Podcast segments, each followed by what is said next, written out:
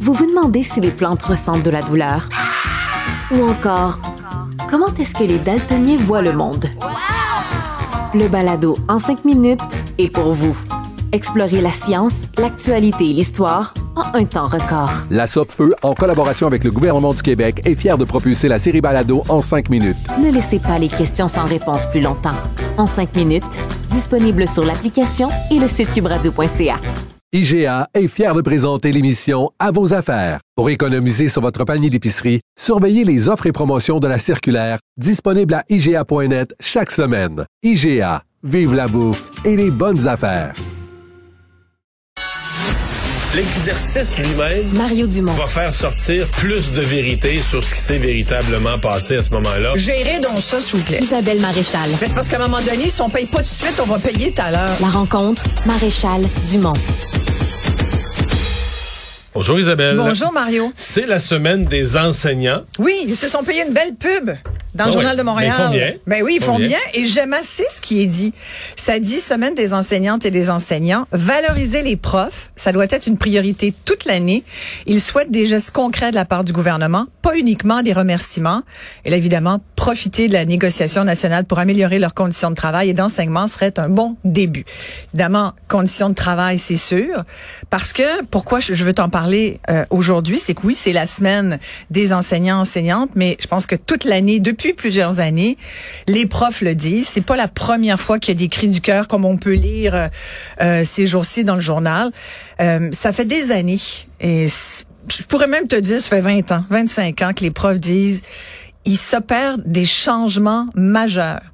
Euh, dans nos écoles, il faut à tout prix y répondre. Il y a 25 ans, évidemment, ils se disaient, voici ce qui s'en vient. Ils voyaient les vagues euh, d'immigration, ils voyaient aussi les clientèles d'élèves changer, euh, toutes sortes de nouveaux enjeux qui sont apparus dans nos écoles au fil des ans, qui fait qu'aujourd'hui, en 2023, tu as des profs là, qui démissionnent après pas cinq ans, parce qu'à une certaine époque, on disait on perd à peu près la moitié de nos enseignants au bout de cinq ans. C'est le quart. C'est un un quart en cinq C'était ans. 25 C'était ça, le chiffre. 25 C'est beaucoup, c'est énorme. Écoute, c'est énorme. 25% des jeunes, donc au bout de cinq ans, font autre chose. Après ça, tu peux te demander si les autres vont quitter dans les années qui suivent ou pas. Mais là, ce qu'on remarque, c'est que ce, ce sont des professeurs qui sont là depuis très longtemps puis qui disent on n'est plus capable. Ce n'est pas ça. Ce, ce n'est pas ça pourquoi j'ai signé. C'est pas pour. C'est pas ça que j'avais en tête quand je me suis dit j'ai la vocation d'être enseignant. Je veux enseigner aux jeunes. Et il y a des. On les, on les lit là. Les profs témoignent. Il y avait cet enseignant aujourd'hui qui dit moi j'étais fier d'enseigner. C'est quand même une belle job, mais c'est juste trop demandant. Puis il dit aujourd'hui il travaille pour le ministre, pour le gouvernement comme fonctionnaire aujourd'hui. Euh, et il dit aujourd'hui à 4 heures, je ferme le bureau, tu comprends? J'ai rien à corriger la fin de semaine. J'ai pas.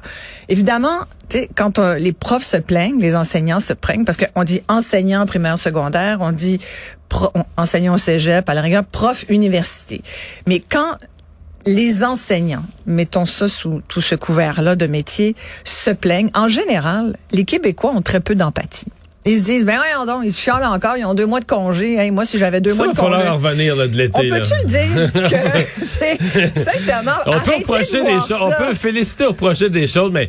T'es, prof, là, t'es arrêté l'été, euh, tu fais de la- pendant que tu travailles, tu travailles, les jeunes sont tannants, euh, tu travailles le soir, tu corriges, t'amènes des piles de correction la fin de semaine. L'été, Exact. c'est ça être enseignant. Fait que Exact. Si vous voulez ça, vous avez juste à vous en aller là-dedans. Exactement, c'est ça. Mais il faut arrêter de voir ça. Il faut arrêter aussi de Parce que là, voir. on va pas demander aux profs de rentrer la deuxième semaine de juillet dans une école vide Mais tu sais que pour souvent- arrêter le monde de Tu chialer. sais là. que l'école finit fin juin. Il y a des, souvent des rencontres jusqu'au Ouais. début de juillet. Ouais, là. c'est Ça pas- dépend c'est- des c'est écoles. c'est pas tant que ça, c'est genre six semaines ont. six. Parce qu'au au mois d'août, ils reprennent pour la rentrée. là. Non, mais il y en a qui vont dire, ouais, mais en plus, ils ont tellement de pédagogues. Mais les pédagogues, euh, les congés pédagogiques, c'est Les enseignants rentrent. Les enseignants sont à l'école. Hein? Et mais c'est tout. le- moi, je pense que, tu sais, puis il y avait cette lettre, j'ai trouvé fort intéressante aussi. Un autre cri du cœur. Je te dis qu'il y en a plein en ce moment. Ça pleut, puis il va en pleuvoir au cours des prochains jours, c'est sûr. Habituez-vous. Euh, Solène Dussault, qui est une enseignante en Estrie, qui dit, puis qui qui demande au ministre Bernard Drainville qui va s'occuper des étudiants, des enseignants, pardon, épuisés? Euh, c'est vrai qu'on entend toutes sortes de corps de métier dire qu'ils en peuvent plus. Là, on pense aux, aux, médecins. Il y a même eu des documentaires pour nous dire les médecins sont, sont épuisés. La moitié des médecins sont devraient être en congé de maladie.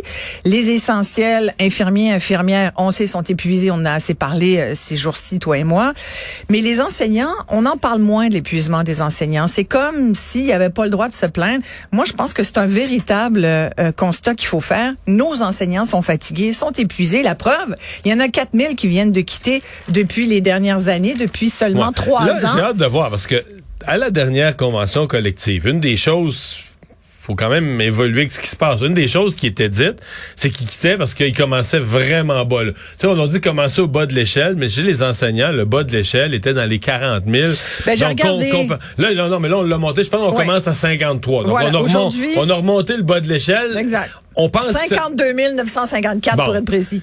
Ben ça, on pense que ça pourrait aider à ce que les jeunes, au moins, ils gagnent ben, bien leur vie. C'est pas énorme, mais ils s'en vont vers 80. Parce qu'à la fin de la carrière, t'es dans les 90. 90, mais tu sais, il y a un grand écart. Je regardais dans les provinces, parce qu'on aime bien se comparer avec les autres enseignants. De les médecins le font, faisons le même exercice ben pour les enseignants.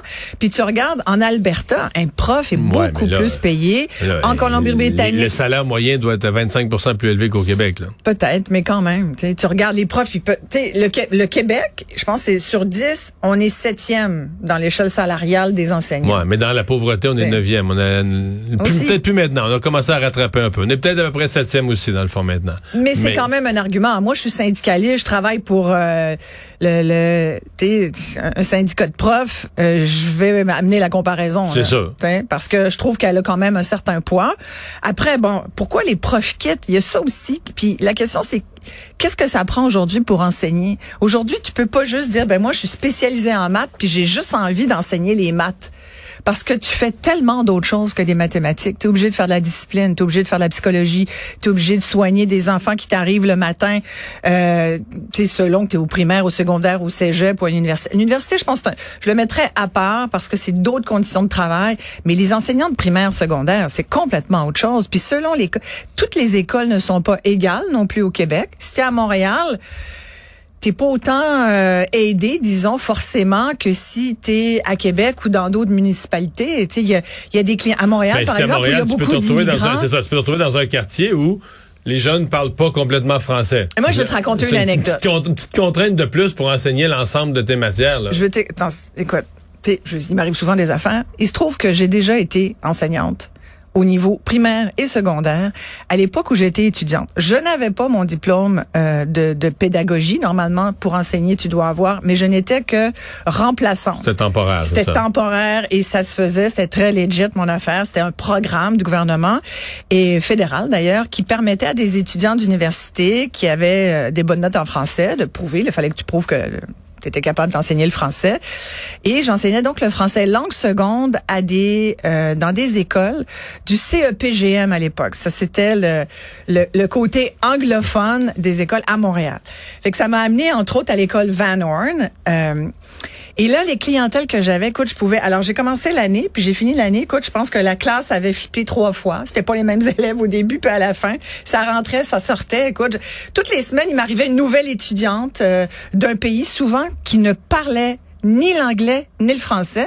Là, tu es obligé de dire, OK, un instant, les amis, on va juste la présenter. On va, fallait bien que je m'occupe d'elle, tu comprends? Puis là, moi, je suis là, je suis supposée suivre mon programme. Parce qu'on a un programme. J'étais très consciente de la matière que j'avais Faut que là, on t'amène quelqu'un qui parle pas la langue du tout. Euh, non, puis comment je communique avec elle, c'était pas simple. Des fois, il y en avait dans la classe qui pouvaient aider un peu s'ils venaient du même pays. Mais écoute, je me souviens, j'avais trois petites vietnamiennes qui ont été là tout le long puis elle, elle suivait, puis elle, voulait apprendre et tout. Ils ont été les trois bureaux d'en avant, c'était elle, à se mettre en avant. Mais j'en avais d'autres qui arrivaient, qui, qui étaient derrière. Écoute, j'ai eu, à un moment donné, il y en a qui ont mis le feu dans la poubelle de la classe. Il fallait que tu appelles le directeur. Il y en a, à un moment donné, il a mis son couteau sur le bureau comme ça. Ce que je veux dire, c'est que tu dois gérer euh, puis là, à un moment donné, je me suis tannée. Mais la violence, c'est un problème. Et je leur ai donné, je les ai mis en retenue, puis je leur ai fait écrire en français, je serai, euh, euh, j'obéirai au professeur ou je serai euh, tranquille dans le cours. Écoute, j'aurais demandé d'écrire ça jusqu'à temps qu'ils se tannent, au moins deux, trois pages. Puis j'ai été convoquée par le directeur pour me parce que les parents se sont plaints. Peux-tu croire? Là, le directeur m'a dit, Isabelle, tu peux pas faire ça. Je dis, ben, là, c'est parce qu'à un moment donné, ils mettent le feu, ils ont des couteaux, qu'est-ce que je fais? t'sais? Puis il m'a dit, ben, pas ça. Je dis, ben, je suis pas capable de le refaire. Comment j'exerce la discipline? Moi, je, tu sais, moi, ça n'a pas été long. Moi, j'ai dit, regarde, j'ai fait deux ans, puis après, je savais que j'allais pas être une prof dans la vie. J'aurais pu y penser. Tu sais, j'aurais pu être attirée, j'aurais pu avoir un coup de cœur pour cette profession. Il s'est pas passé. Par la suite, je suis allée charger de cours. J'ai enseigné euh, huit ans à l'Université de Mais Montréal comme fun, chargé de cours. Ça a été complètement autre chose. Non, mais là, plus- parce que là, c'est du T'es monde. pas bien des- des payé, là, adultes- Non, mais c'est des adultes du qui choisissent d'aller Voilà. s'asseoir là. Exactement. Exactement. Alors qu'au secondaire, euh, t'es comme obligé d'aller à l'école, Exactement, pas. exactement. Alors, imagine que tu es le prof, puis quand les profs disent aujourd'hui, moi, je, je gère des enfants dont les parents se sont chicanés la veille, hein, tu pourrais dire, oui, mais ça, c'est universel. Il y a toujours eu des enfants qui arrivaient poqués de la maison à l'école. Sauf qu'avant, c'était peut-être 2 sur 30. Aujourd'hui, c'est peut-être 15 sur 30. Comprends? Sans compter que l'autre moitié de, de la classe, c'est des, des élèves qui ont des enjeux qui passent de toutes sortes de problèmes, euh, soit qui méritent une médicalisation, une, ouais, une médication, ou d'autres enjeux de comportement.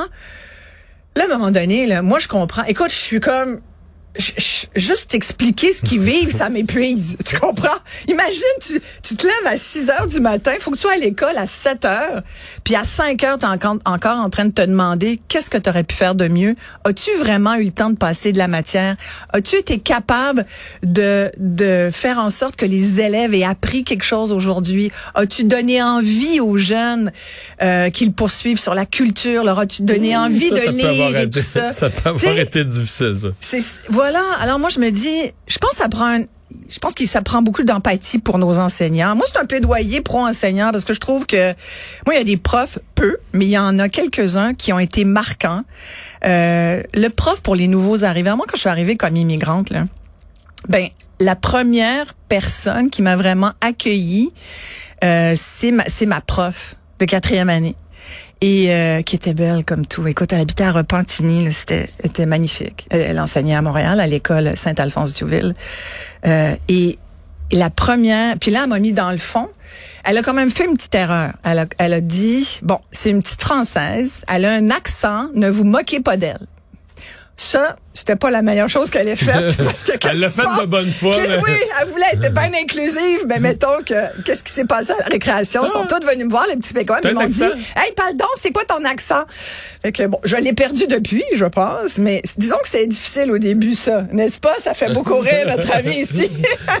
notre technicien que vous voyez pas, mais qui est l'autre Non, bord. sauf que tu parlais quand même français. Donc Ben, je parlais comprenais- tu français, comprenais, imagine, exact- oui, Quelqu'un quand qui parle, euh, je sais pas, Ouais. il parle arabe, parle pas Ah parle non, roumain c'est- difficile. Tu fais quoi avec c'est difficile, là? exactement. Enfin, alors donc moi j'en appelle à ce qu'on soit très ouvert à cette profession-là, qui mérite vraiment d'être valorisée.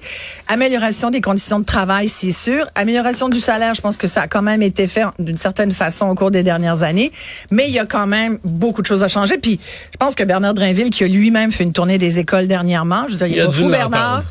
Il sait. Il en a longuement parlé lui-même à l'époque où il faisait notre travail. Donc, euh, je pense qu'il doit avoir un, un peu d'idées. S'il n'y a pas d'idées, en tout cas, il y a une belle occasion là. Je pense qu'il y en a. Là.